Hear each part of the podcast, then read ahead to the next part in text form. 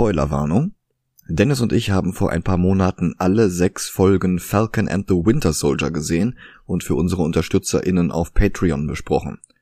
Diese Serie hat eine Menge Payoff für Setup aus Captain America 2. Darum werden wir bei der Besprechung dieses Films auch Falcon and Soldier spoilen, dass es nur so kracht. Aber auch alle anderen Marvel-Filme nach Winter Soldier, insbesondere Civil War und Avengers Endgame, kriegen was ab. Wir bitten um Verständnis.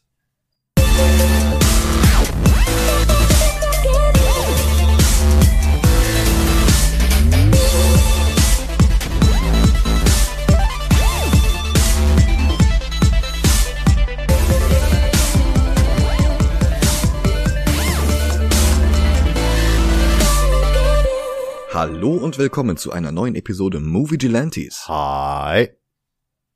Mein Name ist Michael Heide. Mein Name ist Dennis Kautz. Und alles Gute zum 4. Juli. Yay. Da konnten wir nicht anders als mit Captain America weiterzumachen. Und darum sehen wir heute Captain America The Winter Soldier – auch wenn Disney versucht hatte, außerhalb der USA auf der Erfolgswelle vom ersten Avengers-Film mitzureiten, indem sie dem Film den ziemlich sperrigen Titel Return of the First Avenger gegeben haben. Also nicht einmal Captain America The Return of the First Avenger, sondern einfach nur The Return of the First Avenger.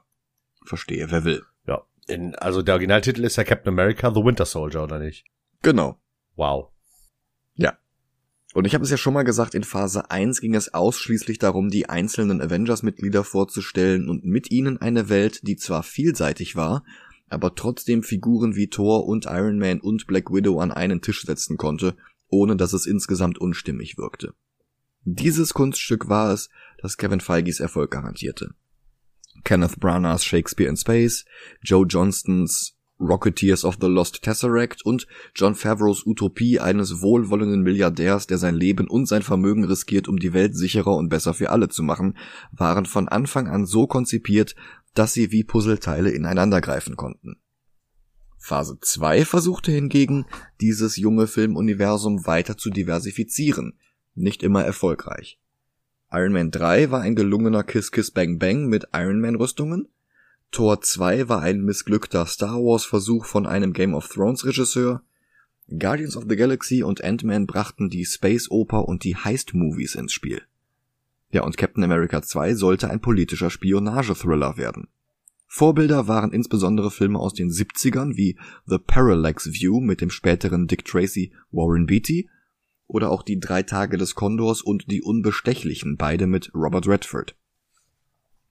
In Parallax View geht es um einen von Beatty gespielten Reporter, der einer Geheimorganisation auf die Schliche kommt, die mit Gratis-Persönlichkeitstests psychisch labile Menschen rekrutiert und zu politischen Attentätern ausbildet, unter anderem mit Hilfe von Gehirnwäsche-Videos, in denen neben Gewalt und Softporno-Bildern auch Ausschnitte aus Tor-Covern von Jack Kirby auftauchen. Aha. In Die Unbestechlichen wird die reale Watergate-Affäre nacherzählt aus der Sicht von zwei Journalisten der Washington Post, die einen Einbruch in die Büros der Demokratischen Partei während des Präsidentschaftswahlkampfs nach und nach bis ins Weiße Haus zurückverfolgen, was, und so weit geht der Film nicht, letztlich zum Rücktritt des Republikaners Richard Nixon führte. Die beiden Journalisten Bob Woodward und Carl Bernstein werden gespielt von Robert Redford und Dustin Hoffman. Woodward und Bernstein waren übrigens auch die Vorlage für den Namen des Bloggers aus Man of Steel und Batman wie Superman, der hieß nämlich Woodburn. und der wohl direkteste Einfluss auf Winter Soldier in Die drei Tage des Kondors spielt Redford einen unwichtigen kleinen Analytiker mit dem Codenamen Condor, der für die CIA Bücher und Magazine durchforstet und der eines Tages aus der Mittagspause zurückkehrt und alle Kollegen in seinem Büro tot auffindet. Er nimmt Kontakt zu seinen Vorgesetzten auf, wird aber kurz darauf beinahe in einer Gasse erschossen und muss jetzt gleichzeitig untertauchen und herausfinden, wem er in der CIA trauen kann und wem nicht. Fun Fact: Sowohl Parallax View als auch die drei Tage des Kondors hatten Drehbücher von Lorenzo Sample Jr., der auch die Scripts zu Batman 66 und zu Flash Gordon geschrieben hatte. Also doch ziemlich wandlungsfähig der Mann. Aber im Gegensatz zu Todd Phillips zweifelhafter Verbeugung vor dem Werk von Martin Scorsese schafft die Cap-Fortsetzung zwei sehr wichtige Dinge. Zum einen streut er Anspielungen auf die genannten Filme von Alan Pakula und Sidney Pollack ein, ohne einfach nur sehr ungeschickt die Vorlagen nachzuerzählen. Zum anderen bleibt er trotz anderer Einflüsse eng an den Superheldencomics, aus denen Captain America stammt. Dabei hilft, dass diese ganzen Spionageelemente ja von Anfang an Teil der Captain America Comics waren.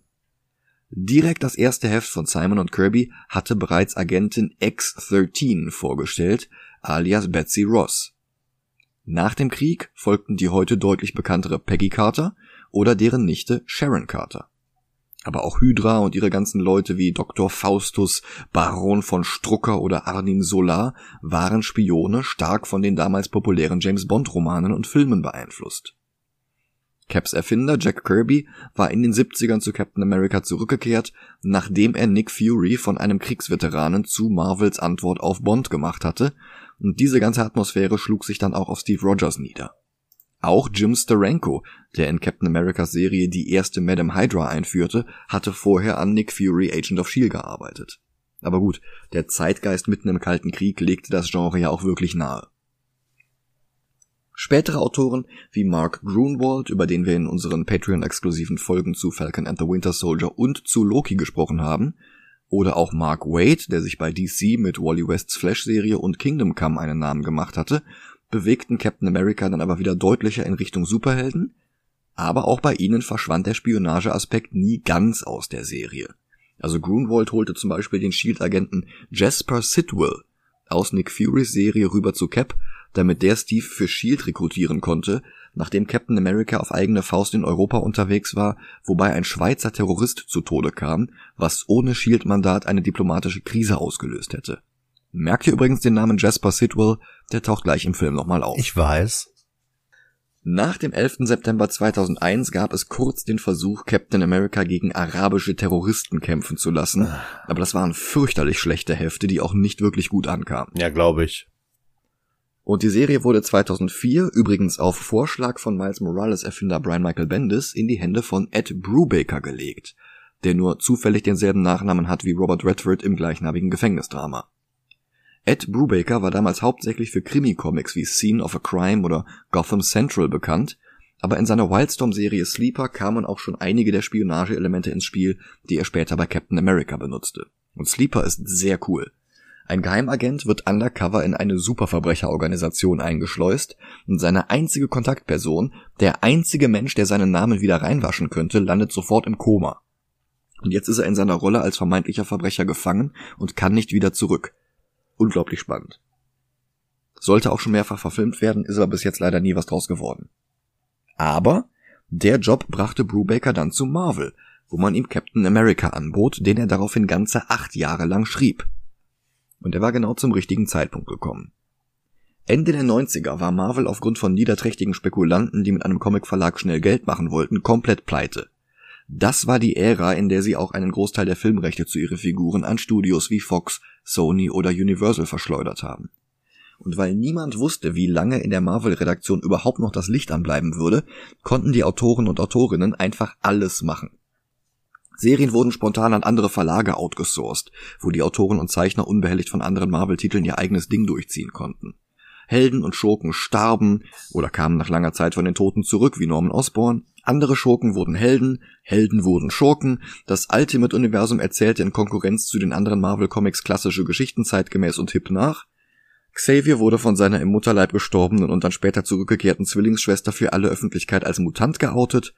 Und wir erfuhren, dass die Spinne Peter die Kräfte nicht wegen der Radioaktivität geben konnte, sondern trotz. Aber bei allen Toten, Auferstehungen und gewagten Redcons in dieser turbulenten Zeit gab es drei ungeschriebene Regeln. Erstens, Onkel Ben muss immer tot bleiben. Zweitens, Gwen Stacy muss immer tot bleiben. Und drittens, Bucky Barnes, der 1945 starb, als Stevens Eis ging, muss immer tot bleiben. Tatsächlich hatte der Cap-Autor vor Brubaker gepitcht gehabt, Bucky zurückzubringen, aber seine Ideen konnten niemanden in der Chefetage überzeugen und letztlich wurde die ganze Serie daraufhin sogar an einen anderen Editor übertragen, nämlich Tom Brevoort, und Cap wurde als Volume 5 mit einer neuen Nummer 1 gestartet. Als Bendis dann Brubaker an Marvel vermittelte, erfuhr Brubaker von diesen Bucky-Plänen. Scheinbar aus Jux fragte er, warum Bucky eigentlich nicht zurückgebracht werden durfte. Und Brevoort kam mit einer ganzen Liste an Gründen an. 14 rhetorische Fragen, die demonstrieren sollten, wie absurd die Idee war. Wie soll Bucky denn damals überhaupt überlebt haben? Wenn Bucky immer noch lebt, wo war er dann die ganze Zeit? Warum sollte er 2004 immer noch jung sein? Warum erinnert er sich nicht an damals? Warum weiß niemand, dass er lebt? Was genau würde Bucky 2004 überhaupt relevant machen? Und nicht zuletzt, was hätte Marvel von Buckys Rückkehr, das besser wäre, als der Pathos, der daraus entstand, dass Captain America Bucky nicht retten konnte? Du nimmst einem Charakter nicht einfach eine solche Tragödie weg, die ihn definiert, wenn du sie nicht mit etwas Größerem und Besserem ersetzen kannst. Aber Brevard wusste nicht Brubakers geheime Origin. Als Sohn eines Navy-Offiziers war der nämlich auf einer Base in Guantanamo Bay aufgewachsen, Jahrzehnte bevor dort das berüchtigte Gefangenenlager entstand. Mit Bucky, dem Army-Kind aus dem Golden Age, konnte er als Navy-Kind sich gut identifizieren, seitdem er lesen konnte. Jahrelang hatte er gedacht, dass Bucky in den modernen Heften bloß deswegen nicht auftauchte, weil er in einer langen dramatischen Saga heroisch den Heldentod starb. Als er dann das Heft in der Hand hatte, in dem Captain America 1964 aus dem Eis geholt wurde, war Buckys Tod aber kaum mehr als eine Fußnote. Heinrich Zemo, der Vater von Helmut, hatte ein mit Sprengstoff beladenes Flugzeug gestartet, das auf Amerika zufliegen sollte. Quasi so ein bisschen wie am Ende von Captain America 1, bloß ohne Skull und ohne Tesseract. Mhm. Steve und Bucky fingen die Maschine auf der Startbahn ab und sprangen auf, bevor sie abhob, Steve konnte sich allerdings nicht festhalten und stürzte ins Eismeer darunter. Bucky hingegen hing mit dem Arm an dem Flieger fest und wurde scheinbar in die Luft gesprengt, quasi nebenbei, ohne eine Ehrung oder Trauerfeier. Brubaker sah Bucky ungerecht behandelt und fing schon mit neun oder zehn Jahren an, sich Wege auszudenken, um Bucky zurückzuholen und zu rehabilitieren. Als er dann fast 30 Jahre später Brewards Liste mit Fragen bekam, konnte er auf Notizbücher und Skizzen voller Intrigen und Plots zurückgreifen, die er all die Jahre lang gepflegt hatte, und konnte sämtliche Fragen zufriedenstellend beantworten. Krass. In einem Interview mit Vulture sagte Brubaker Jahre später, ich wollte nicht einfach so ein Ding draus machen wie, du hast nie nach mir gesucht, darum hasse ich dich. Ich wollte mehr Tragik als einfach nur zwei Züge, die aufeinander zurasen. Das war keine Geschichte über Rache, es war eine Geschichte über eine Rettung. Ich hatte eigentlich vorgehabt, den Run als Vorbereitung für diese Folge nochmal zu lesen. Ich habe den komplett zu Hause, aber das war einfach alles viel zu viel. Acht Jahre Hefte plus Spin-offs und One-Shots, das ging nicht. Also nur die Kurzfassung. Es beginnt mit einem Flashback in die 90er nach dem Ende des Kalten Krieges. Red Skull kauft einem russischen General namens Lukin alte KGB-Posten ab, die ihm nützlich erscheinen. Und dabei sieht er auch einen Menschen in einem Stasis-Tank. Er erkennt ihn sofort, aber Lukin sagt, er ist unverkäuflich. Das Comic spricht es hier noch nicht aus und löst erst ein halbes Jahr später auf, dass dieser Mensch tatsächlich Bucky ist. Gehirn gewaschen, mit einem mechanischen Arm, um den zu ersetzen, den er an Semos Flugzeug verloren hatte. Unter dem Codenamen Winter Soldier wird er vom KGB alle paar Jahre aus seinem Tank geholt, damit er irgendwen umbringt, und danach geht es wieder in den Kryoschlaf zurück, was auch der Grund dafür ist, dass er seit Kriegsende nicht viel gealtert ist. Jahre später schickt Lucan den Winter Soldier los, um Red Skull zu töten. Klappt auch, allerdings hat der Skull sein Bewusstsein in einem Cosmic Cube gespeichert und übernimmt dann einige Zeit später einfach den Körper von Lucan. Vorher schickt Lucan den Winter Soldier aber noch auf weitere Missionen, die ihn dann auch auf Captain America treffen lassen. Nach einigem Hin und Her nutzt Cap dann den Cosmic Cube, um Buckys Erinnerungen zurückzubringen und ihn von der Gehirnwäsche zu befreien. Also die Cosmic Cubes in den Comics sind nicht einfach nur eine Energiequelle wie ihr Pendant im MCU, sondern können im Grunde die ganze Realität verändern. Also quasi so Cosmic Cubes wie Cubic. Genau. Okay. Genau. Cubic ist im Endeffekt nur ein in menschlicher Form gegossener Cosmic Cube. Ja, ja genau.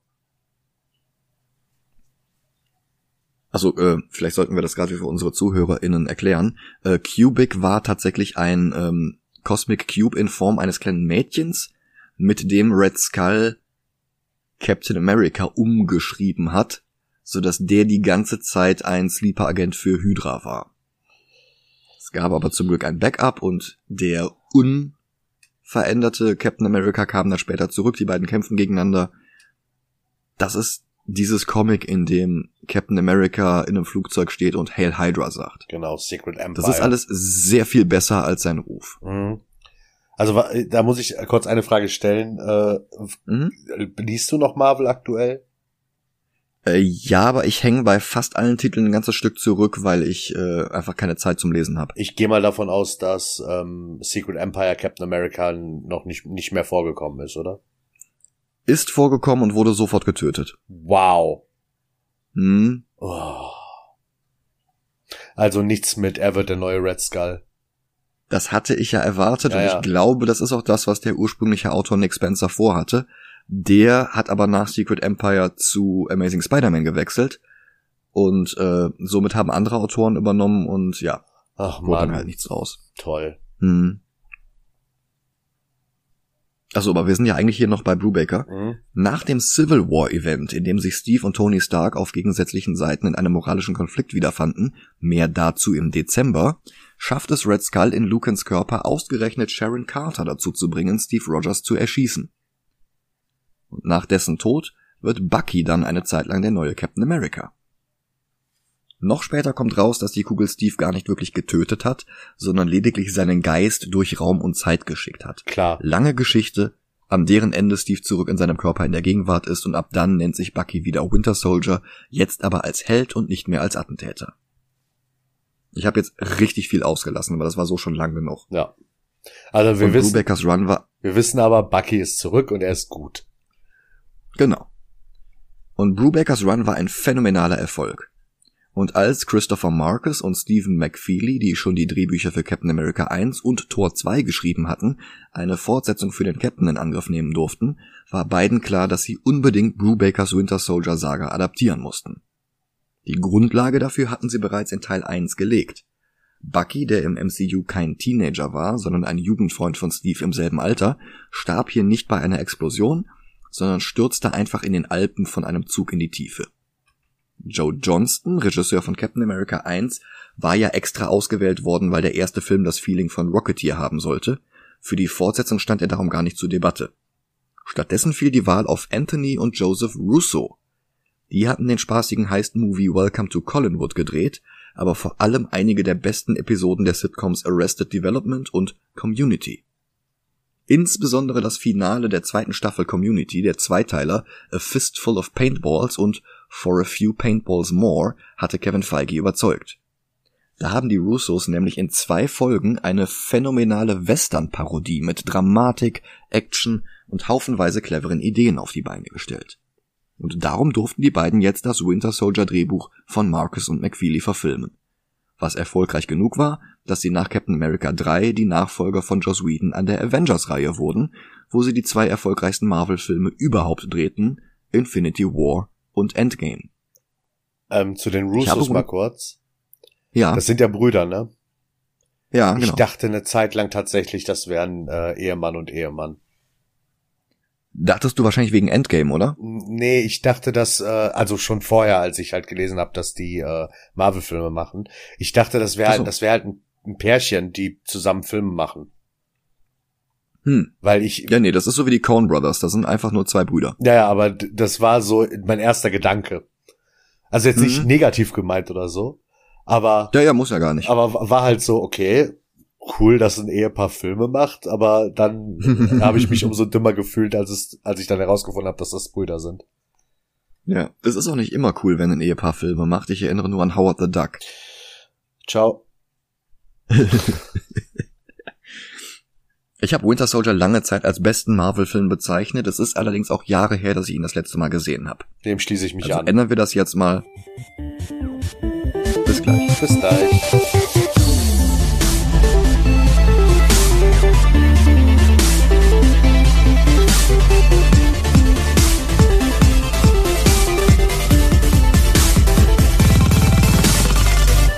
Sind wir wieder. Hi. Es ist früher Morgen in Washington, D.C.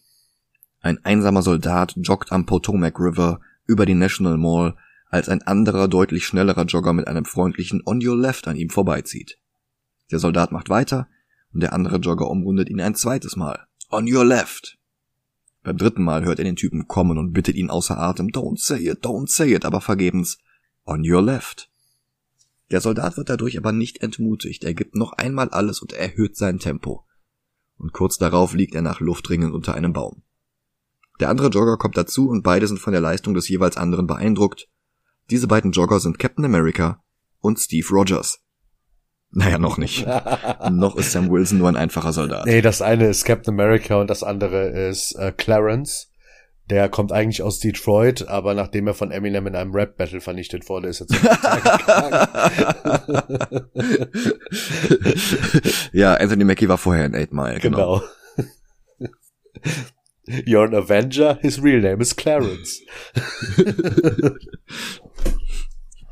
Fans des Films haben übrigens die Route der beiden durch Washington DC rekonstruiert. Sie ist nicht ganz siebeneinhalb Kilometer lang. Eine Strecke, die Steve in gerade mal zehn Minuten zurücklegt und das mehrmals hintereinander. Also das sind nicht ganz 45 kmh Durchschnittsgeschwindigkeit zu Fuß. Mhm.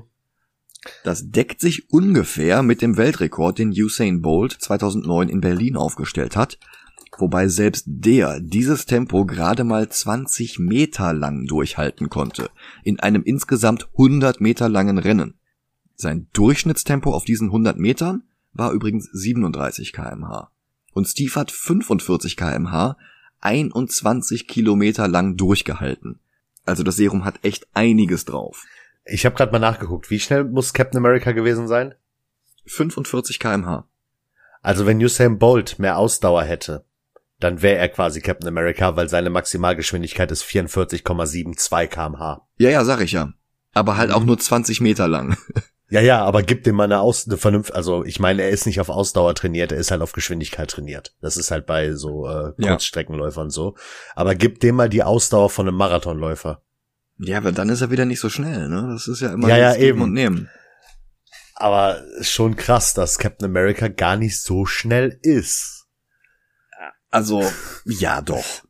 Ja, schon, aber auf 100 Metern, also Usain Bolt macht ihm Konkurrenz. Äh, ja. Aber diese erste Szene zeigt uns nicht nur, wie unfassbar schnell und ausdauernd Captain America ist, dass Sam von ihm angespornt sein Tempo anzieht, zeigt hervorragend in wenigen Sekunden, wie inspirierend Captain America auf andere Menschen wirkt, wie er das Beste aus anderen herausholt. Die beiden stellen sich einander vor und Sam fragt, wie es sich für Steve anfühlt, nach dem ganzen Eis in eine völlig andere Version seiner Heimat zu kommen. Steve sagt, daran muss er sich erst gewöhnen.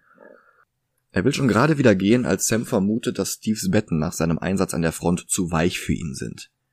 Sam kennt das. Nach seiner Rückkehr aus Afghanistan hat er dasselbe gefühlt.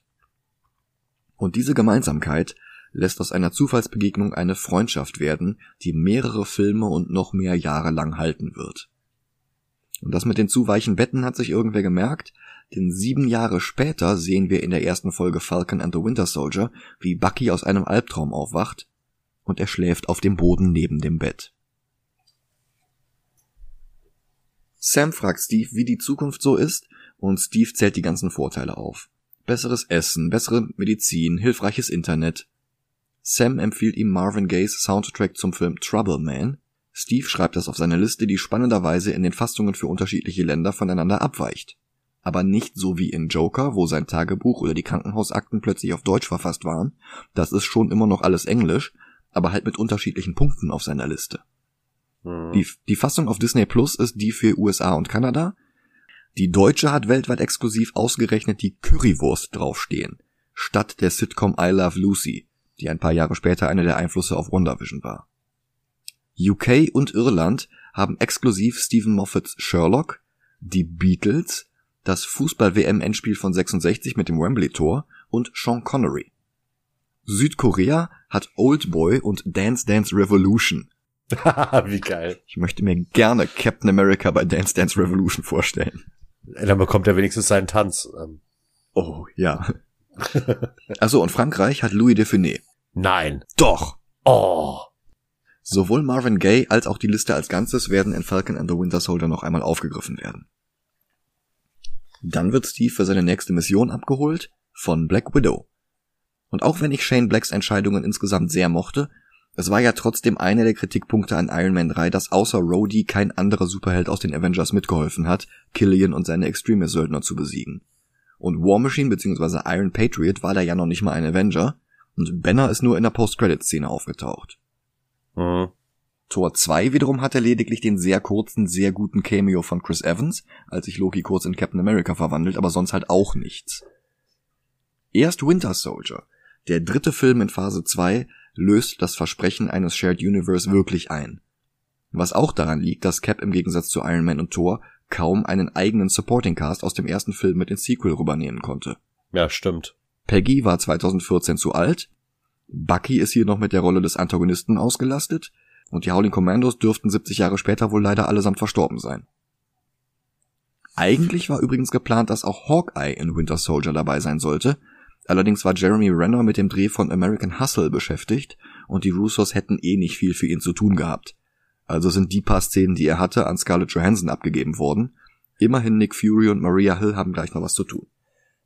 Widow flirtet kurz mit Sam und dann geht es auch schon los zum Indischen Ozean. Die eingeblendeten Koordinaten geben zwei Breitengrade an, statt einmal Breite und einmal Länge, vermutlich ein Tippfehler, der niemandem aufgefallen ist. Ersetzt man eine der Nordkoordinaten durch Osten, kommt es nämlich hin, dann ist der Punkt vor der Westküste Indiens ungefähr 300 bis 400 Kilometer von Bombay entfernt. Die Lemurian Star ist ein Shield-Schiff, das Satelliten ins All schießen kann. Und es wurde von Piraten gekapert, die anderthalb Milliarden Dollar fordern.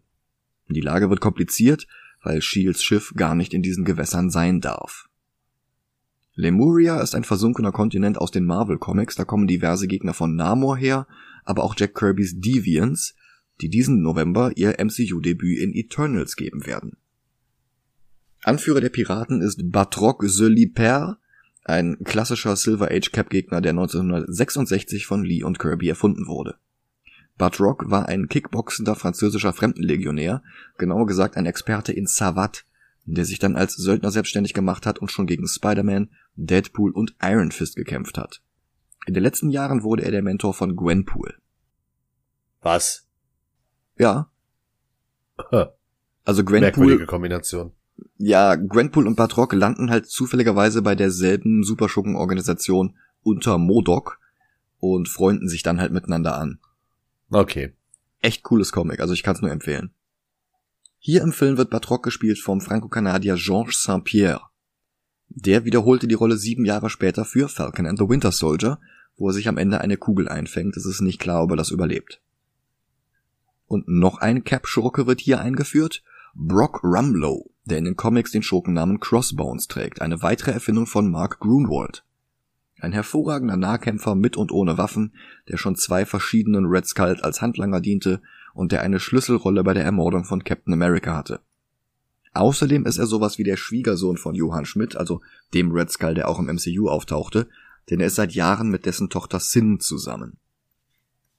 Der Name Crossbones wird hier nicht genannt, hier ist es einfach den ganzen Film über Brock Rumlow, dass er ein Shield-Agent ist, ist der erste Hinweis darauf, dass etwas bei Shield nicht ganz sauber ist. Er wird gespielt von Frank Grillo. Der hatte vorher Rollen in Pride and Glory, End of Watch und Zero Dark Thirty. Nach Winter Soldier hatte er die Hauptrolle in zwei Purge-Filmen. Unter den Geiseln auf dem Schiff ist Jasper Sidwell. Den hatte ich ja schon vor dem Film erwähnt. Klassischer Shield-Charakter von Lee und Kirby, in den Comics ist er mittlerweile von Black Widow erschossen worden und als Zombie zurückgekommen. Das MCU hatte ihn schon in Thor eingeführt, in Avengers taucht er auch kurz auf.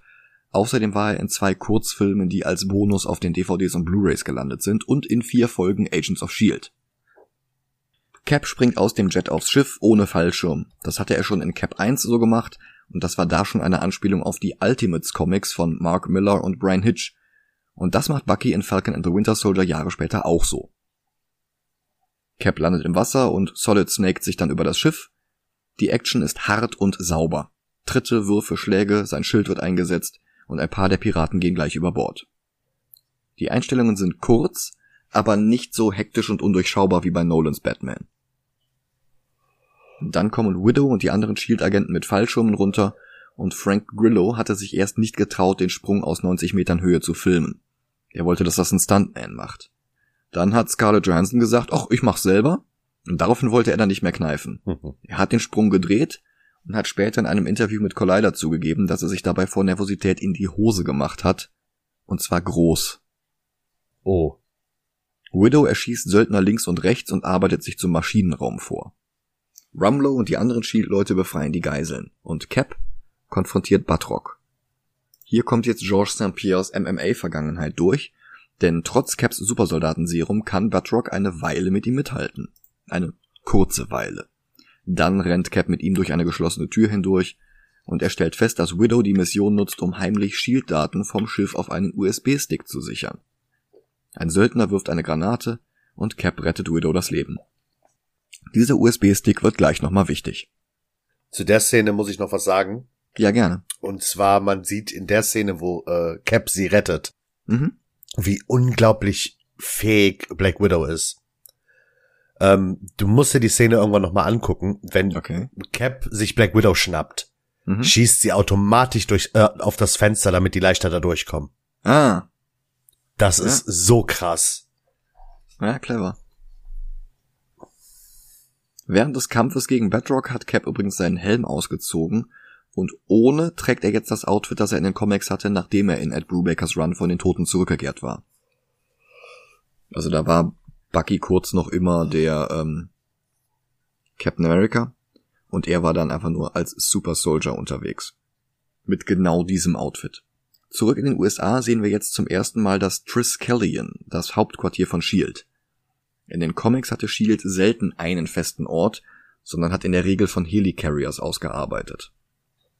Das war Mark Miller bei seinen Ultimates aber wohl nicht sexy genug und darum gab er ihnen das Triskelion, was gleichzeitig Avengers Mansion ersetzte, das Rächer-Hauptquartier aus den regulären Comics. Mittlerweile ist das Triskelion auch in der Mainstream Marvel Comic Continuity angekommen, allerdings nicht als Hauptquartier der Avengers, sondern als Hauptquartier der neuen Ultimates, die aber nicht einfach nur die Avengers sind, sondern ein ganz anderes Team. Hier mit äh, Monica Rambeau, und Blue Marvel und äh, eine Zeit lang war sogar Galactus im Team. Ach stimmt, es gab ja eine Zeit, wo er gut, also ich meine, Galactus ist ja nicht böse, aber es gibt ja, ja. eine Zeit, es gibt ja eine Zeit, wo er äh, mit den Avengers zusammenarbeitet, ne? Ja, mit den Ultimates eben. Ja, ja. Cap beschwert sich im Triskelion bei Fury, dass Black Widow während der Geiselbefreiung eine geheime Nebenmission hatte. Und der sagt, was hast du denn? Ich hab doch den besten Soldaten in der Geschichte geschickt, um die Geiseln zu retten. Aber Cap besteht darauf, dass Soldaten einander vertrauen können müssen. Und das geht nicht mit solchen streng geheimen Nebenmissionen. Was uns zu Nick Furys Satz bringt, Last time I trusted someone, I lost an eye. Wer Captain Marvel gesehen hat, der fünf Jahre später herauskam, aber 20 Jahre früher spielt, weiß, wie Fury sein Auge verloren hat, und das war jetzt nicht unbedingt I trusted someone. Aber Fury hat auch behauptet, Coulson wäre mit blutbefleckten Captain America Trading Cards gestorben, damit er das Team besser motivieren konnte. Denn das ist der große Kontrast zwischen Cap und Fury. Beide haben das Wohl der Welt vor Augen und beide können die Leute um sie herum zu großen Heldentaten inspirieren. Allerdings ist Cap rechtschaffen gut und er vertraut den Leuten, während bei Fury der Zweck die Mittel heiligt, weil er niemandem traut. Ein Kontrast, den der Rest des Films sehr gut ausarbeitet. Weswegen Fury jetzt Cap zu überzeugen versucht, indem er ihm Project Insight zeigt, bei dem ihm der Zweck schon wieder die Mittel heiligt. Auf dem Weg dorthin gibt es noch einen Schlenker, denn die beiden fahren im Aufzug und Fury erzählt davon, dass sein Großvater 40 Jahre lang als Liftboy gearbeitet hat. Ein schlecht bezahlter Job, aber einer der wenigen, die African Americans in der Jim Crow-Ära überhaupt offen standen. Immerhin bekam Furys Opa gute Trinkgelder und abends ging er zu Fuß nach Hause mit einem Bündel 1-Dollar-Scheine in seiner Lunchbag. Als die Gegend rauer wurde, packte er zusätzlich eine Magnum ein, um potenzielle Straßendiebe abzuschrecken. Denn Opa liebte die Leute, aber er traute ihnen nicht. Und ich weiß nicht, ob Furys Großvater tatsächlich ein Liftboy mit einer Magnum war, oder ob das nur wieder eine weitere von Furys Geschichten ist, mit denen er die Leute manipulieren will. Aber egal was von beidem es ist, es hilft, den Kontrast zwischen Cap und Fury zu vergrößern. Achso, und der Großvater von Samuel L. Jackson war tatsächlich ein Liftboy. Ah. Und dann kommen sie an. Project Insight. Drei Hightech-Helicarrier, die mit einem Netzwerk aus Satelliten verbunden sind, die von der Lemurian Star aus in die Umlaufbahn gebracht wurden und mit denen sie die DNA von möglichen Zielen aus der Ferne überprüfen können. Helicarrier, die von Iron Man mit Repulsortechnologie ausgestattet wurden, weil der nach Avengers 1 verständlicherweise keine Turbinen mehr auf Helicarriern sehen will. Und die Dinger sind ausgestattet mit Waffen, die tausend Gegner pro Minute erschießen können. Das ist so gut nachgedacht mit Iron Man, ne? Ich finde das so super. Mhm. Eine Idee von Tony Stark, nachdem er sich die äh, Propeller mal aus der Nähe angeguckt hat. genau. Aber hier gibt es auch einen gängigen Kritikpunkt am Film, nämlich dass Tony Stark in den drei Iron Man Filmen ganz bewusst die Entwicklung und den Verkauf von Waffen hinter sich gelassen hatte, und hier ist er am Bau von fliegenden Scharfschützenpanzern beteiligt. Aber ich argumentiere, dass es trotzdem in Character für Tony ist.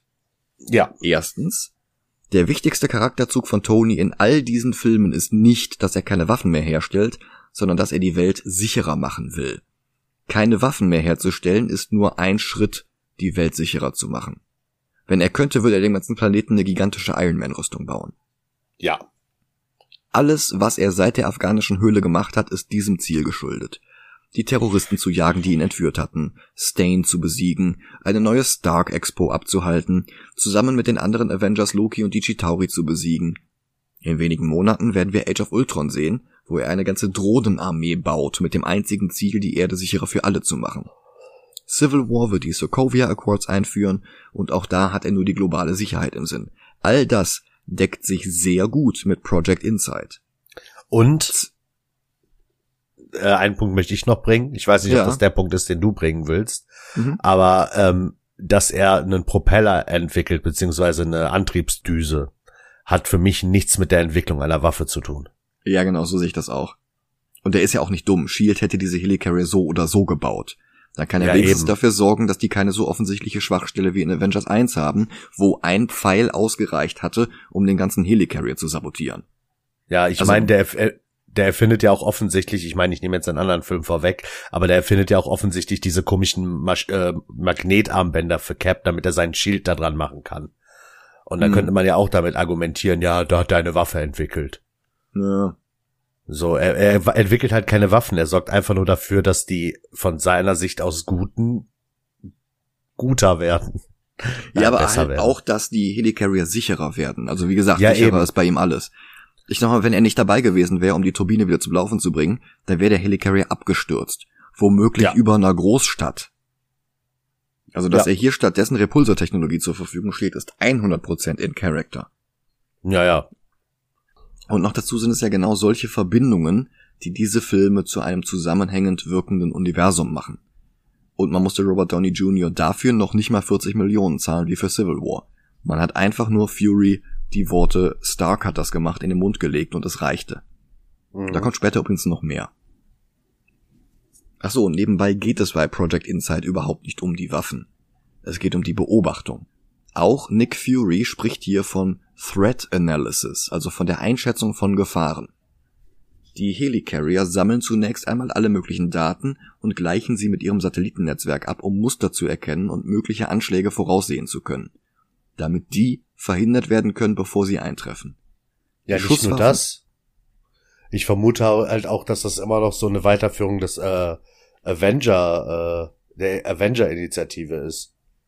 Ja. Weil, weil, ja auch. weil die damit ja auch interessante Leute beobachten, die offensichtlich was Gutes tun, wie wir in dem Film später erfahren. Äh, um hm. einfach nur zu gucken, wer wäre ein potenzieller Verbündeter. Ja, auch gut möglich. Ja. Und die Schusswaffen auf den Big Brother Luftschiffen sind dann nur die Magnum in der Lunchbag von Furys Opa.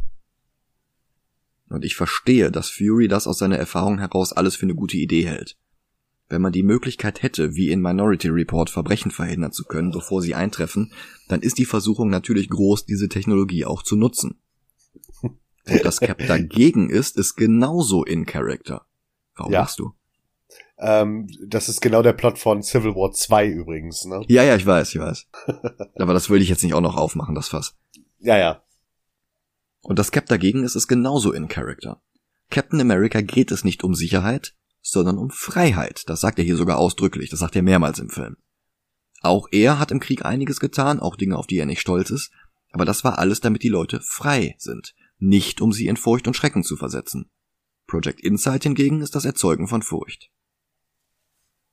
Vor allem aber war dieser Plot damals, 2014, so dicht am Puls der Zeit wie kein anderer Marvel-Film davor oder danach. Denn 2014 war es erst ein Jahr her, dass Edward Snowden geleakt hat, was NSA und CIA alles für Spionageprogramme laufen hatten, um die Weltbevölkerung inklusive amerikanischer Staatsbürger zu überwachen. Und auch das ist sicherlich kein Zufall, denn wo Winter Soldier mit Project Insight die Snowden Leaks thematisiert, war Three Days of the Condor ein Stück weit Reaktion auf die damals Family Jewels genannten illegalen Operationen der CIA bis in die 70er Jahre hinein. Einbrüche, Entführungen, Menschenversuche, Attentatspläne und und und. Das war damals ein ziemlicher Skandal, als die kurz nach Watergate rauskamen, und obwohl Pollack bis an sein Lebensende bestritten hat, dass die seinen Film beeinflusst hatten, so haben es damals wohl genügend Kritiker anders gesehen. Apropos Three Days of the Condor, dieses Project Insight ist natürlich ein Stück weit auch das Projekt, für das Robert Redfords Charakter in die drei Tage des Condor gearbeitet hatte. Also selbstverständlich die Science-Fiction-Marvel-Version davon ins 21. Jahrhundert übertragen. Aber auch damals war es darum gegangen, möglichst viele Daten zu sammeln und zu verarbeiten, damit die CIA daraus Muster ableiten konnte und eingreifen konnte, wo nötig. Bei Todd Phillips wäre so eine Inspiration wieder wortwörtlich in den Film eingegangen und Captain America hätte in der American Literary Historical Society Bücher und Magazine lesen und in einen Computer einspeisen müssen. Und Phillips hätte das für sehr clever gehalten. Bei den Russos sind die Anspielungen subtiler, immerhin spielt der Film wie seine Inspiration an nur drei Tagen. Steve verlässt das Triskelion und sieht sich eine Ausstellung im Smithsonian an, eine Ausstellung mit ihm selbst als Thema.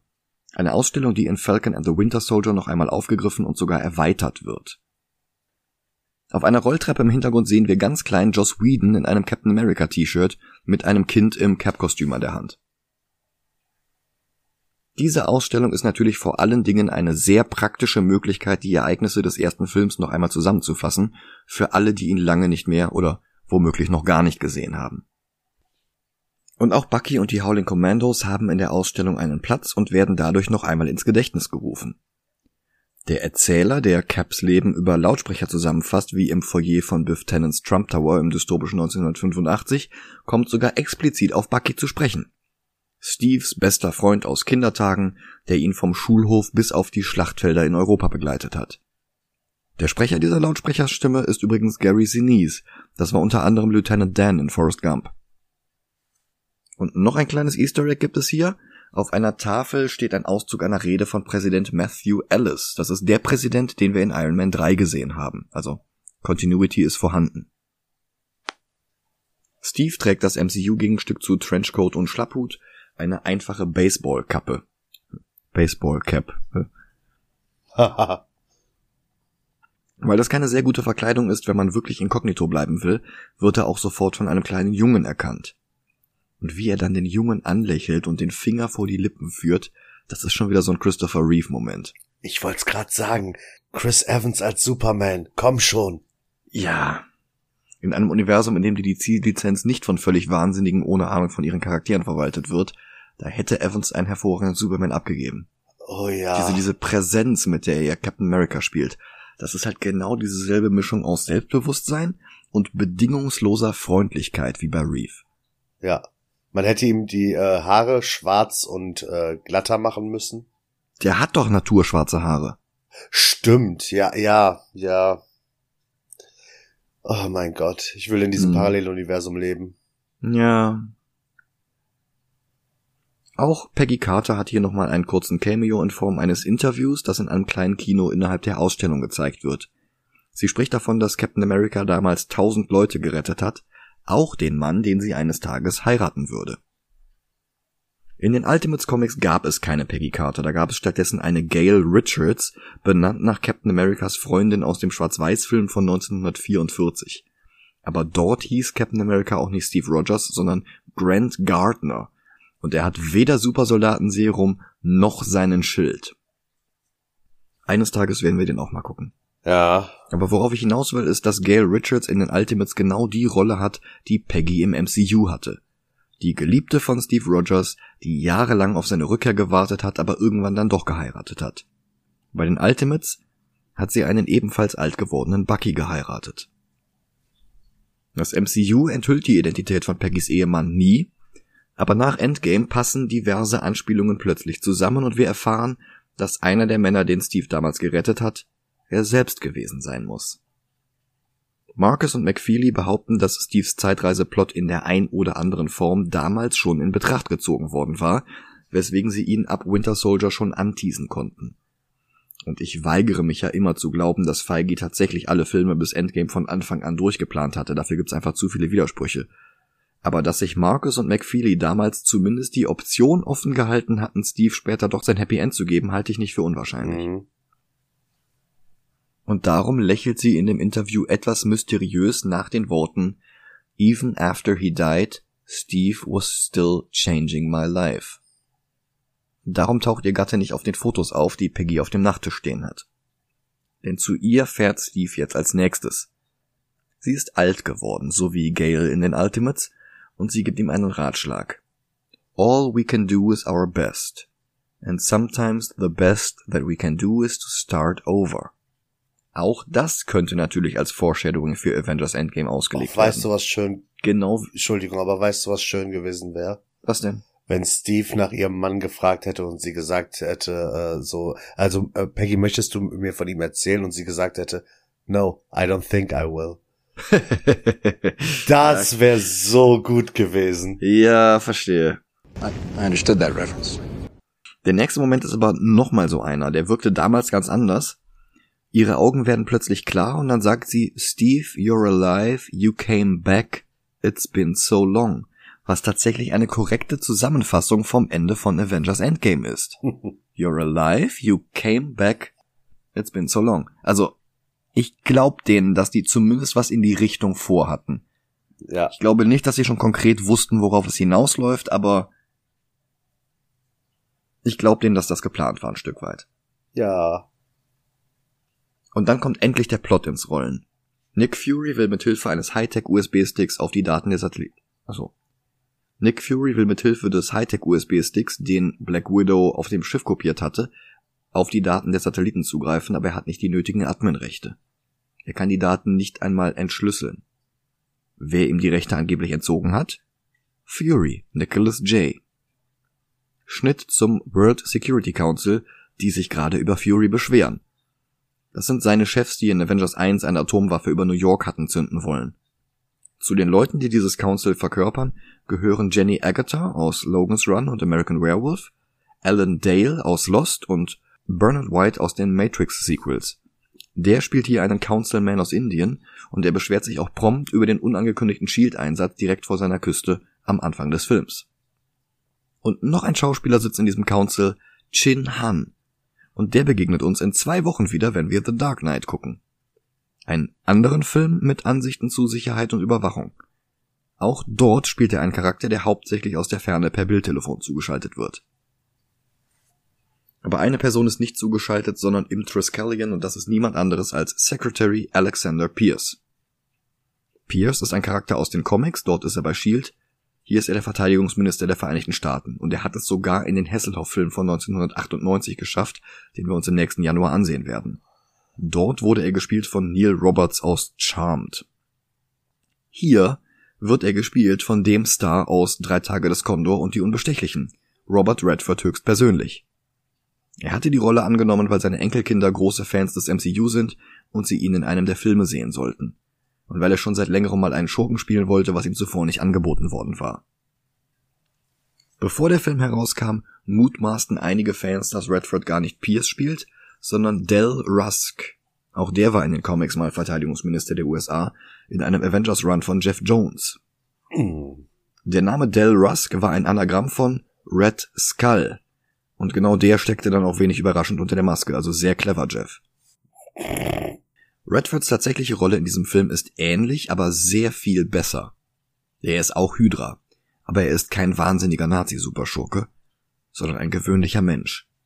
Einer, der den dritten Punkt im Gesinnungsdreieck zwischen Cap und Fury bildet. Nicht gute Methoden für den guten Zweck, auch nicht fragwürdige Methoden für den guten Zweck, sondern das Errichten eines faschistischen Überwachungsstaates für den guten Zweck oder das, was er für den guten Zweck hält.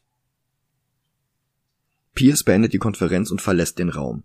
Fury wartet schon auf ihn und bittet ihn, Project Insight zu verschieben, zumindest bis er raus hat, was es mit den Problemen mit dem Dateizugriff auf sich hat. Pierce stimmt zu, wenn Fury es schafft, dass Tony Stark als Iron Man auf der Geburtstagsfeier von Pierces Nichte auftaucht. Wie gesagt, so dieses Worldbuilding. Immer mal wieder Tony Stark erwähnen. Aber auch schon. nicht nur vorbeifliegen, ne, sondern dahin gehen und Kuchen essen. ja. sowas macht halt auch Pierce wieder menschlich, ne? Ja. Steve hat seine Krise noch immer nicht überwunden, also trifft er sich jetzt mit jemandem, der Ahnung davon hat, mit traumatisierten Veteranen zu arbeiten. Sam. Der leitet nämlich eine Selbsthilfegruppe. Und das ist noch ein schönes Beispiel für das Worldbuilding in den Marvel-Filmen. Zwischen Infinity War und Endgame wird Sam von Thanos weggeblippt. Und in der Zeit übernimmt dann Steve diese Gruppe hier. Ja. Auch Sam hat bei seinen Einsätzen ein Trauma mitgenommen. Sein Partner wurde bei einem Einsatz getötet. Bei dieser Selbsthilfegruppe, da redet ja eine Frau von ihrem Trauma. Ja. Das ist übrigens die Schwester der Russo-Brüder. Äh. Verstehe. Nick Fury ruft von seinem Auto aus Agent Hill an, sie soll herkommen. Sekunden später rammen ihn mehrere Polizeiwagen. Außerdem nähern sich SWAT-Leute mit einer Art Dampframme. Furys Chevrolet Knight Rider ist zwar kugelsicher, aber nicht mehr lange. Er fährt ein Maschinengewehr aus der Schaltkonsole und eröffnet jetzt selbst das Feuer, während Kit von alleine fährt. Und ich muss sagen, nach George Floyd hat die Szene, in der die Cops einen Schwarzen angreifen, noch einmal einen ganz besonderen Beigeschmack, aber Polizeigewalt war ja auch damals schon an der Tagesordnung. Das ist jetzt zwar alles Hydra, aber das macht es auch nicht unbedingt besser. Also, die Captain America Filme waren schon ein Stück weit politisch, auch wenn Falcon and the Winter Soldier da natürlich nochmal eine Schippe draufgelegt hat. Mhm. Nach sehr viel Action fährt Fury dann vor den Polizisten davon, aber die geben nicht locker. Sie keilen seinen Wagen ein wie beim Juwelenraub in die üblichen Verdächtigen. Fury hängt sie ab, aber dann steht plötzlich eine vermummte Gestalt vor ihm, feuert eine Disk ab, die Furys gesamten Wagen hochgehen lässt. Läuft lässig auf Fury zu, aber der schneidet sich mit einem Schweißbrenner aus seinem Wagen heraus und flieht durch die Kanalisation. Agents of Shield hat später enthüllt, dass dieser Schweißbrenner von Fitz gebaut wurde. Cap kommt jetzt zu Hause an und trifft im Treppenhaus seine Nachbarin, eine Krankenschwester. Sie, sie wurde gerade von ihrer Tante angerufen. Wir wissen natürlich, dass es sich dabei um Peggy handeln muss, denn diese angebliche Krankenschwester ist Sharon Carter. In Steves Wohnung läuft Musik, dasselbe Lied, zu dem er in Endgame mit Peggy tanzen wird.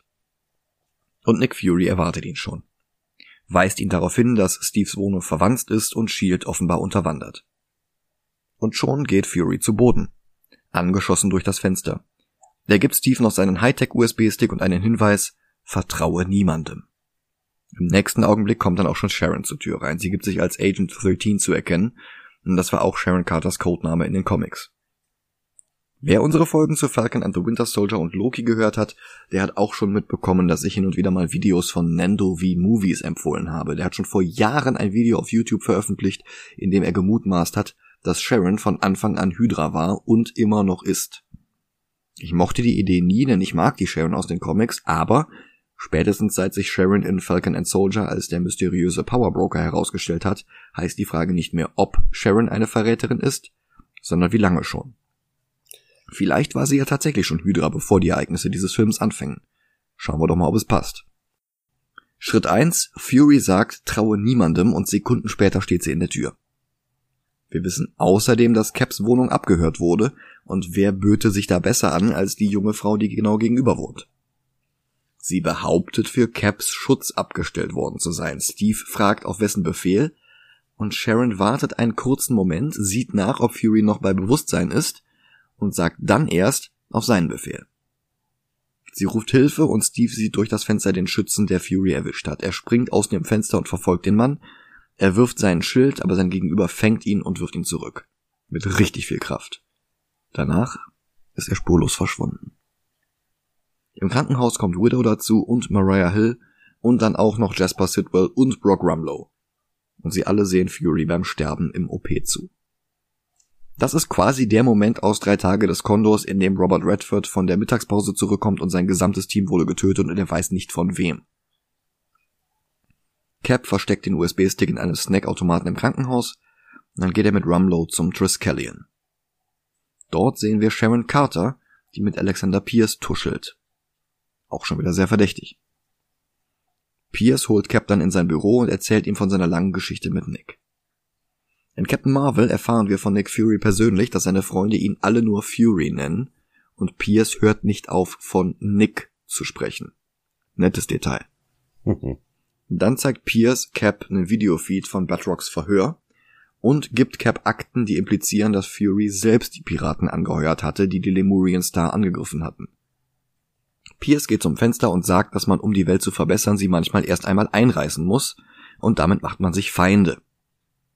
Pierce sagt, er will herausfinden, wer Nick getötet hat, und dabei soll ihm besser niemand im Weg stehen. Außerdem sehen wir das Watergate Hotel, das ja Knotenpunkt von ähm, Die Unbestechlichen war.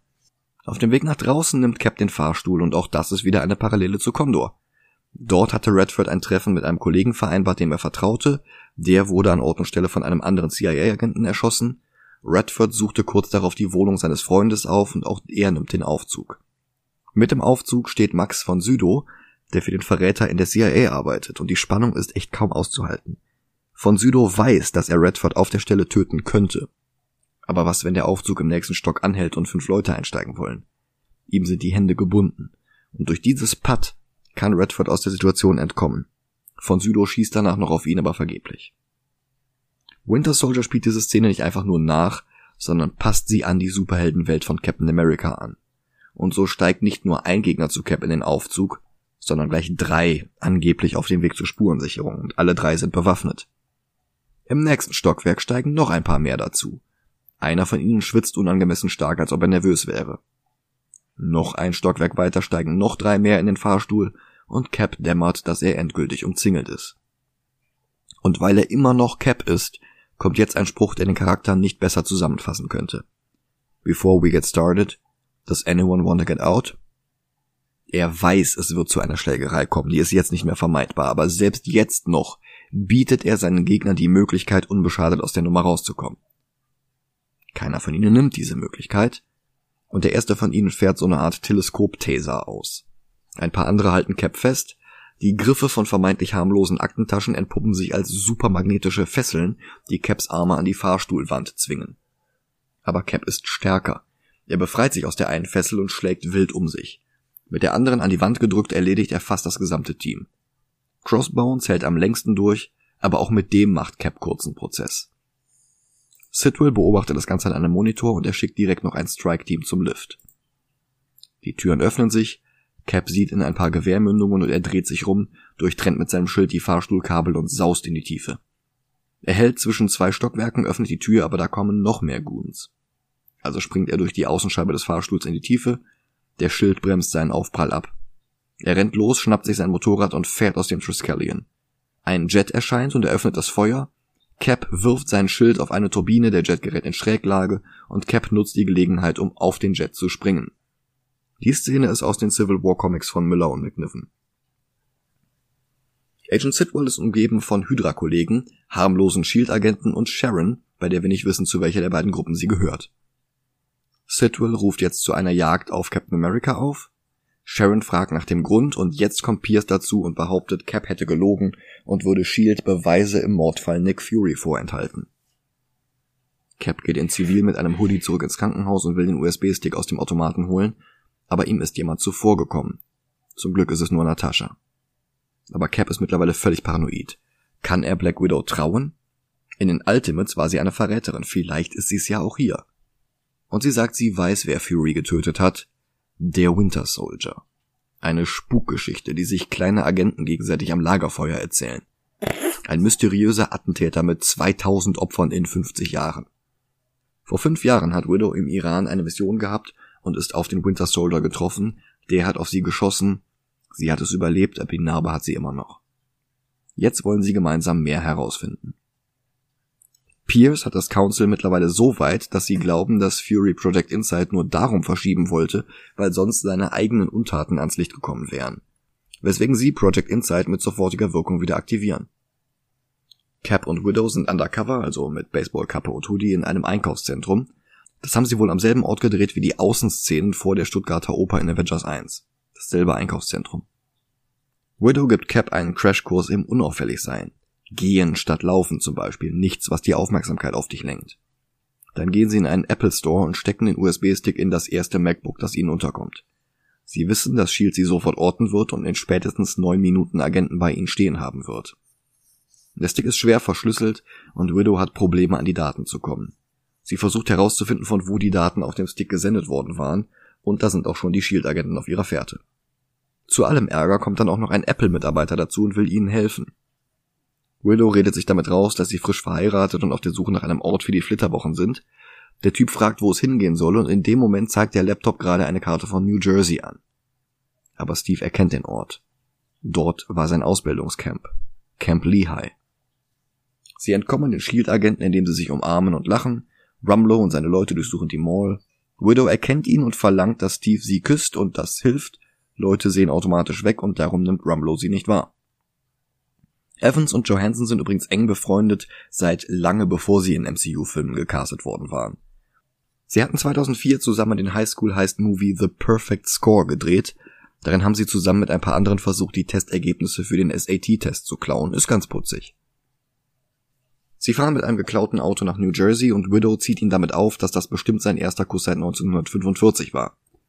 Steve sagt, es gibt da durchaus jemanden, aber es ist schwer, jemand mit ähnlichen Erfahrungen zu finden. Ich glaube, spätestens in dem Moment war das Steve und Bucky Ship geboren, aber ich glaube, er meint in der Szene eigentlich Peggy. Ja, natürlich meint er Peggy. Aber, aber ja, ich sehe äh, Sticky. Äh, Stucky, glaube ich. Stucky, okay. Oder, oder äh, es gab noch irgendwie einen anderen, äh, Star Soldier. Also ich dachte, du kommst jetzt mit Beef. Nee, ich bin Vegetarier. Dü, dü, dü. Die beiden erreichen Camp Lehigh. Cap erinnert sich an die Zeit. Er sieht sein jüngeres, noch sehr viel schmächtigeres Ich an ihm vorbeilaufen. Die beiden sehen sich kurz in die Augen. Sehr schöner Callback zu Captain America 1. Lehigh scheint eine Sackgasse zu sein, aber dann merkt Steve, dass sich ein Gebäude nicht an die Regeln hält, wie viel Abstand Munitionslager zu Unterkünften haben müssen. Sie untersuchen den Schuppen und darin finden sie dann uralte Spuren von Shield. In Endgame wird Steve hierhin zurückkehren, allerdings in den 70ern. An den Wänden hängen Bilder von Tommy Lee Jones, Howard Stark und hinter einem Regal finden sie einen geheimen Fahrstuhl. Sie fahren herunter in einen uralten Lagerraum und der ist randvoll mit riesigen Computern und Datenbanken. Steinalt, aber auf einem Tisch finden sie einen USB-Hub. Widows steckt den Stick ein und das Gerät erwacht zum Leben. Dieser Rechner enthält das digitalisierte Bewusstsein von Arnim Sola. Sein Gesicht erscheint auf dem Bildschirm in der Mitte, darüber ist eine Kamera. Und so schaffen es Marcus McFeely und die Russos, Solas abgefahrenen Krang-Look aus den Comics einigermaßen glaubwürdig in diese 70er Jahre Spionage-Thriller-Welt hinüber zu retten. Es ist ein Kompromiss. Von Sola erfahren sie jetzt, dass Hydra immer noch existiert. Der Krieg hatte gezeigt, dass Menschen ihre Freiheit nicht freiwillig aufgeben würden, also hat er nach dem Krieg von Shield rekrutiert, in deren Mitte ein neues Hydra aufgebaut. Cap schlägt frustriert in den Monitor mit Solas Gesicht, aber das erscheint daraufhin auf einem zweiten. Und dann schließt er die Türen des Bunkers und weist sie darauf hin, dass eine Rakete auf dem Weg direkt zu ihnen ist. Cap reißt ein Gitter aus dem Boden und versteckt sich mit Widow darunter. Sie werden von Trümmern begraben. Nach einer Weile gräbt Steve sich und Natascha wieder aus, um sie herum nur Trümmer. Und Jets auf der Suche nach ihnen, und dann auch noch abtrünnige Shield-Agenten, angeführt von Rumlow. Szenenwechsel? Pierce bekommt Besuch vom Winter Soldier. Und dem gibt er jetzt den Auftrag, Cap und Widow zu töten. Dann kommt seine Haushälterin dazu, sie hatte etwas vergessen und Pierce erschießt sie ohne zu zögern. Am nächsten Tag bekommt Sam Besuch von Steve und Natascha. Die beiden machen sich erstmal frisch, und Widow war so stolz, als sie den KGB gegen Shield eingetauscht hatte, Jetzt macht sie fertig, dass Shield die ganze Zeit auch nur Hydra war. Aber Cap ist trotz der hoffnungslosen Lage zuversichtlich. Jetzt wissen sie wenigstens, mit wem sie es zu tun haben. Sie kombinieren, dass Pierce hinter der Lemurian Star Geschichte steckte. Und wer war dort vor Ort? Sidwell. Sie überlegen gerade, wie sie den jetzt in die Finger bekommen. Sam bietet sich an. In seiner Zeit als Pararescue hatte er einen experimentellen Flugharnisch. Wenn sie den in die Finger bekommen könnten, hätten sie eine Chance. Jetzt müssen sie den nur noch klauen. Sidwell trifft sich in der Zwischenzeit mit Senator Stearns aus Iron Man 2 und die beiden umarmen sich und flüstern Hail Hydra. Und in dem Moment hatten alle im Kino Gänsehaut. Dann bekommt Sidwell einen Anruf von Pierce. Er geht ans Handy, aber da ist nicht Pierce, sondern Sam. Er winkt ihm von einem Außengastrotisch zu und schlägt ihm vor, in ein Auto an der Ecke zu steigen. Warum Sidwell das tun sollte? Ach, da ist nur so ein roter Punkt auf seiner Krawatte. Sie verhören Sidwell dann auf dem Dach eines Hochhauses. Sidwell traut Cap nicht zu, ihn vom Dach zu werfen. Macht er auch nicht. Widow schon. Aber keine Sorge, Sam fängt ihn in der Luft auf mit seinem Falcon Flugharnisch. Anthony Mackie hatte sich gewünscht, ein Outfit zu haben, das mehr wie ein Superheld aussieht, weil er schwarze Kinder inspirieren wollte, eine Identifikationsfigur für sie sein wollte. Mhm. Leider passt das rot-weiße Kostüm aus den Comics nicht zum Stil dieses Films, aber macht nichts. Mittlerweile hat er eines in rot-weiß und blau. Und es sieht awesome aus. Ja. Und es sieht wirklich aus wie in den Comics. Ja. Dann gesteht Sidwell, dass Solas Algorithmus ein Programm ist, das alle beobachtet, die eine Gefahr für Hydra darstellen oder darstellen könnten. Darunter fallen auch Namen wie Bruce Banner und Stephen Strange. Und das ist interessant, denn das bedeutet, dass der zu diesem Zeitpunkt schon mehr sein muss als ein einfacher Chirurg. Andererseits behauptet mm. Sidwell. Mm. Ja, da wollte ich gerade hinaus. Du wolltest gerade sagen, andererseits behauptet Sidwell, dass auch Menschen mit außergewöhnlichen Fähigkeiten überwacht werden sollen, ne? Ja, und vor allen Dingen, vor allen Dingen dieser Algorithmus. Ja, eben. Und äh, Stephen Strange ist ja als Arzt so krass, dass das ja. wahrscheinlich einer der Gründe ist, warum er überwacht werden soll. Ich glaube nicht, dass das irgendwas mit Dr. also mit seiner Magie zu tun hat. Ja, weil das lässt sich ja auch nicht aus Kontoauszügen, SAT-Ergebnissen und so weiter rausschließen. Ja, eben. Deswegen gehe ich echt davon aus, dass, dass die Leute wissen, dass er ein ultra guter Chirurg ist und er deswegen überwacht werden soll. Ja, vielleicht. Aber über die Frage, wo Dr. Strange in die Timeline passt, können wir uns auch noch nächstes Jahr unterhalten. Ja. Cap und Widow erfahren, dass der Algorithmus, den Solar entwickelt hat, die Opfer bestimmt und die Project Insight Helicarrier exekutieren sie dann. Auf einem Highway befragen sie Sidwell weiter, dann wird der plötzlich aus dem Auto gezerrt und von einer Brücke geworfen bei voller Fahrt. Auftritt Winter Soldier. Es folgt eine absurde Actionsequenz, in der sich Cap, Widow und Falcon über eine Autotür aus dem Auto retten, Explosionen Menschen durch die Gegend werfen andere über Motorhauben rutschen und dann fängt auch noch eine Schießerei an. Da gibt's wieder eine Szene, wo man sieht, wie scheiße gut Black Widow ist, ne? In dieser Szene, wenn äh, Sidwell da rausgerissen wird und dann mhm. schießt er durchs Dach erst auf, auf Widow und sie weicht ja aus und springt dann vorne bei äh, Steve auf den Schoß.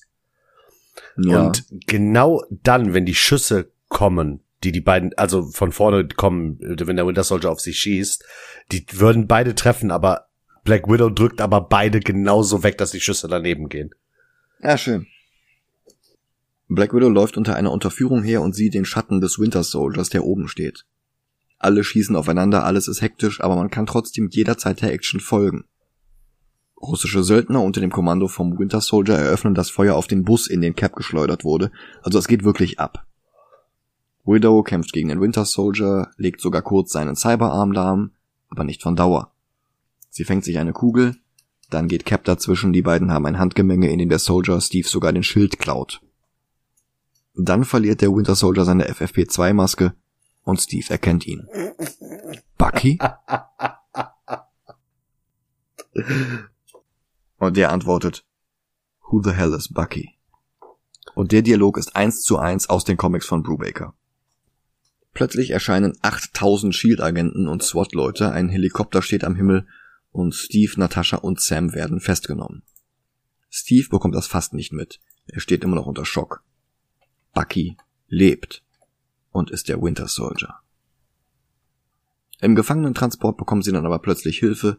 Maria Hill hatte sich als eine der SWAT-Leute verkleidet und schon kurz darauf findet Rumlow bloß einen leeren Wagen mit einem Loch im Fahrzeugboden. Hill bringt die drei in ein Safehouse, wo einer der Russo-Brüder ein Cameo als Arzt hat. Und Überraschung, Fury, der immer dann lügt, sobald er den Mund aufmacht, hat auch seinen Tod nur gefaked. Auch der Winter Soldier wird jetzt verarztet und wir bekommen einen Flashback, wie er von Hydra zum Winter Soldier gemacht wurde. Und dann kommt er wieder zu sich und Pierce will ihn sprechen. Unter den Männern, die ihn begleiten, ist auch Ed Brubaker, der Autor, der das alles hier erfunden hatte. Und Fun Fact, für die eine Szene Dialog, die er gedreht hatte und die rausgeschnitten wurde, hat er mehr Geld gesehen als für alles, was Marvel mit dem Winter Soldier in allen MCU-Filmen zusammen gemacht hat. Wow. Ja. Schauspieler haben einfach die besseren Lobbyisten. Zusammen mit Fury und Hill fassen unsere Helden jetzt den Plan, wie sie das Massaker durch Project Insight abwenden können. Und sie müssen jetzt die Zielsuchsysteme der drei Helicarrier sabotieren und die Steuerungschips gegen andere Chips austauschen. Es kommt jetzt eine Flashback-Szene zu Steve und Bucky in die Zeit, bevor sie in die Army eintraten, nach der Beerdigung von Steves Mutter. Danach setzen sie ihren Plan um. Aber Steve braucht noch ein passendes Outfit und er stiehlt seine alte Uniform aus dem Smithsonian, sehr zum Ärger von Museumswächter Stan Lee, der jetzt befürchtet, dafür gefeuert zu werden. Und noch ein Cameo, Danny Pudi, Arbeit aus Community, spielt einen Techniker im Triskelion. Die Mitglieder des World Security Council kommen jetzt dort an, weil sie zum Launch von Project Insight dabei sein wollen. Doch plötzlich kommt eine Durchsage von Steve Rogers durch die Lautsprecher und er verkündet, dass Shield von Hydra unterwandert wurde und dass Alexander Pierce ihr Anführer ist. Und er hält eine Rede über den Preis der Freiheit, den sie alle zahlen müssen. Cap inspiriert. Und er bringt die letzten Shield-Agenten dazu, sich Hydra nicht zu beugen nicht die Helicarrier zu launchen. Rumblo hält einem von ihnen eine Pistole an den Kopf, Sharon hält ihm wiederum ihre an den Kopf, und es gibt ein sehr kompliziertes Mexican Standoff um 18 Ecken. Eine Schießerei beginnt, und Rumblo nutzt das Chaos, um die Helicarrier zu starten. Cap und Falcon sind zur Stelle, Falcon fliegt durch die Lüfte und weicht den 200 Kanonen aus. Pierce bedroht inzwischen das World Security Council, aber Jenny Agatha besiegt plötzlich all seine Leute in einer beeindruckenden Actionsequenz. Stellt sich heraus, das ist Black Widow in einer Hightech-Maske, die wir auch noch in Falcon and Soldier wiedersehen werden. Sam und Steve tauschen jetzt die Steuerungschips der Helicarrier aus. Zwei schaffen sie auch problemlos. Doch beim dritten taucht plötzlich der Winter Soldier wieder auf und Sams Flügel geben den Geist auf. Fury taucht jetzt bei Pierce auf, und Pierce glaubt allen Ernstes, dass er Fury überreden kann, auf seine Seite zu wechseln. Aber der führt ihn nur zu einem Retina-Scanner, der die Sperren des Triskelion Intranet aufhebt. Und Widow liegt jetzt Hydras Geheimnisse überall hin. Sam muss sich jetzt Rumlow stellen und Cap steht dem Winter Soldier gegenüber. Die beiden kämpfen und Cap schafft es, Bucky zu besiegen und den dritten Chip auszutauschen, obwohl der immer noch weiter auf ihn schießt. Hydra weiß noch nicht, dass die Chips ausgetauscht wurden und aktiviert jetzt Solas Algorithmus. Es flackern alle möglichen Zielpersonen über den Bildschirm. Auch Stark. Aber durch die ausgetauschten Chips kann Maria Hill jetzt die Kontrolle über alle drei Helicarrier bekommen und sie richtet deren Waffen alle aufeinander. Obwohl Steve noch an Bord von einem von ihnen ist.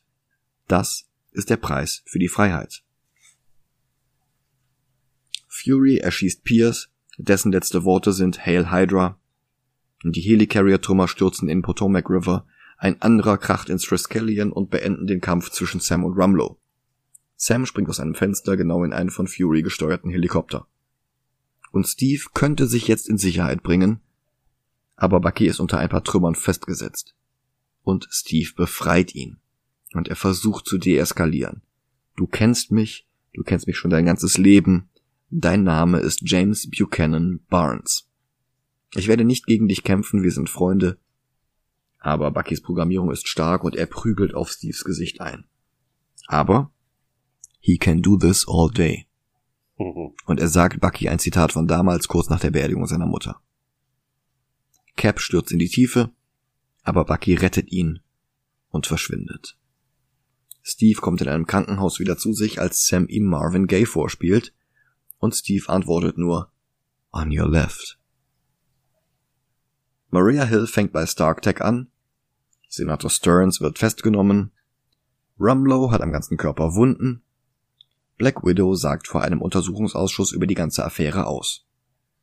Fury lässt sein bisheriges Leben zurück und taucht unter, er trifft sich mit Steve, Natasha und Sam an seinem eigenen Grab. Mit der Inschrift Ezekiel 25:17 The path of the righteous man. Steve und Sam haben jetzt eine neue Mission, den Winter Soldier finden und retten. Eine Mid-Credit-Szene zeigt uns Wolfgang von Strucker mit den Maximoff-Zwillingen, um Age of Ultron vorzubereiten. Der eine kann schnell laufen, die andere hat telekinetische Kräfte, fürs Erste. Seit WandaVision wissen wir ja, dass Wanda eigentlich noch deutlich mehr drauf hat. Post-Credit-Szene hingegen hat Bucky im Smithsonian beim Versuch, etwas über seine Vergangenheit zu lernen. Und damit sind wir fertig. Ich möchte direkt mal von vorne weg sagen, wenn Loki einen Auftritt in Winter Soldier hätte, würden mhm. alle Marvel-Serien ihren Anfang in Winter Soldier quasi haben. Ja. Stimmt. guck mal, äh, Sam und Bucky tauchen beide in Captain America auf. Falcon and the ja, Winter klar. Soldier. Wanda taucht zum ersten Mal auf in Captain America. Ja. Ach, schön. Captain America The Winter Soldier oder The Return of the First Avenger macht halt wirklich fast alles richtig, was andere Filme falsch machen. Er schafft es, dieses Genre-Crossover hinzukriegen. Es ist teilweise ein Spionagethriller, es ist aber teilweise auch wirklich ein klarer Superhelden-Actionkracher. Und er schafft diesen Spagat. Er schafft es außerdem, schöne Anspielungen auf diese alten Spionagethriller zu machen aus den 70ern. Gerade Drei Tage des Kondor. Und dann ist dieser Film auch noch ein Stück weit ein Konterpunkt zu The Dark Knight, den wir ja in zwei Wochen sehen. In The Dark Knight nutzt Batman tatsächlich so eine Überwachungstechnologie. In Winter Soldier sträubt sich Captain America bis zum Ende dagegen und sabotiert es am Ende sogar. Und das finde ich ist auch die schönere Aussage von den beiden Filmen. Tja. Und jetzt müssen wir den ranken. Ich habe einen Platz. Ich habe auch einen Platz, aber ich glaube, du wirst versuchen, mich runterzuhandeln. Okay, sag es. Über Avengers. Ja. Okay, das ging schnell. Ich hatte mit mehr Widerworten gerechnet. Für mich ist, äh, ich wollte gerade sagen Falcon and the Winter Soldier. Für mich ist hm. Captain America and the Winter Soldier immer noch der stärkste MCU-Film. Mm. Von denen, die wir bis jetzt geguckt haben. Ja, von denen, die wir bisher geguckt haben, auf jeden Fall. Ja. Und von, also, es gibt eventuell später noch einen Film, der dem Film Konkurrenz macht, aber von den Solo-Filmen auf jeden Fall der beste. Ich müsste Black Panther noch mal sehen. Ich weiß, du bist kein Fan. Nein. Aber nachdem ich den das erste Mal gesehen hatte, fand ich den richtig, richtig gut. Mhm. Ich muss, ich muss Black Panther auch noch mal gucken. Ich habe den einmal geguckt, fand ihn nicht ganz so gut und habe den deswegen immer, wenn ich äh, die MCU-Filme noch mal geguckt habe, immer übersprungen, genau wie Guardians of the Galaxy. Oh, ähm, okay. Aber ich muss ihn noch mal gucken, jetzt im Nachhinein, weil viele Filme fallen und leben mit den Schauspielern. Ja. Und jetzt noch mal im Nachhinein äh, hier ähm, Chadwick Boseman oder mhm. ähm, hier Killmonger, wie heißt der nochmal? Jordan? Ist das äh, Michael, Michael B. Jordan. B. Jordan, ne? Die jetzt, wo ich die Schauspieler, ich meine, Chadwick Boseman, ich kannte ihn nur aus Black, als Black Panther. Aber mhm. jetzt im ja, Nachhinein. Civil War natürlich. Ja, ich meinte als Black Panther. Nicht ja, als, Black okay, Panther. Ja. Hm. Ähm, okay, okay. Aber jetzt im Nachhinein, dass ich mir auch mal andere Sachen von ihm angeguckt habe und sowas alles, muss ich den Film noch mal gucken und mehr auf das Schauspiel achten als auf den Film selber. Hm. Ich glaube, das wird den Film bei mir noch mal boosten. Gut möglich, ja. Ja, neuer. Platz zwei. Ja, weil über Into the Spider-Verse kommt er, glaube ich, trotzdem nicht. Nein, nein, ich kann ich kann es jetzt vorwegnehmen, aber Into the Spider-Verse wird bei allen Filmen, die wir noch gucken, es wird kein Film schaffen, besser zu sein. Es ist so. Außer wir bekommen irgendwann einen zweiten Teil, der es vielleicht schaffen könnte. Naja, der kommt ja. Der kommt ja nächstes Jahr. Ja, ja. Deswegen meinte ich ja, ja. wenn wir ihn gucken, könnte er es schaffen. Aber ich bezweifle von den Filmen, dass irgendeiner Into the Spider-Verse vom ersten Platz verdrängen kann. Ja. Es gibt, ich möchte auch mal kurz über die Mar äh, Makel reden von äh, Winter Soldier. Mhm. Ich habe ein ganz großes Problem damit. Ich meine, jetzt fange ich wieder mit Humor an, aber mich stört es in dem Film total dieses Black Widow Steve Ding, so ja, versuch's doch mal mit der Krankenschwester oder mit der Sekretärin. Ja. Das ist so der einzige Punkt an dem Film, der mich stört. Ja, das stimmt. Aber sonst von vorne bis hinten ist das ein richtig geiler Film. Ja. Ja. Keine Widerrede. Gut. Puh. Die Folge war lang genug. Mhm.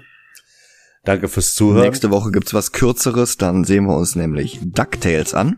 Uh. Bis dahin, macht's gut, danke fürs Zuhören. Habt eine schöne Woche. Ciao, ciao. Tschüss.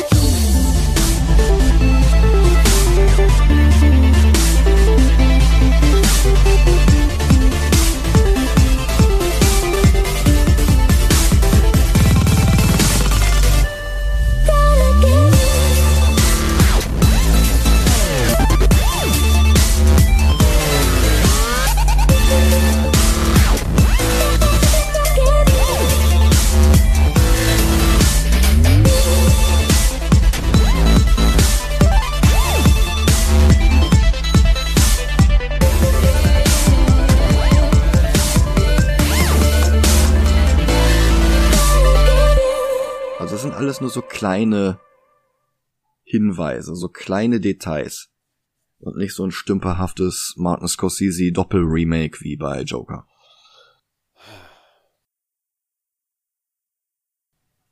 Bist du noch da? Ja. Okay, okay. Ich habe doch gerade geschnauft, als du den bösen Film erwähnt hast. Ah, Okay, okay, ich war mir nicht sicher.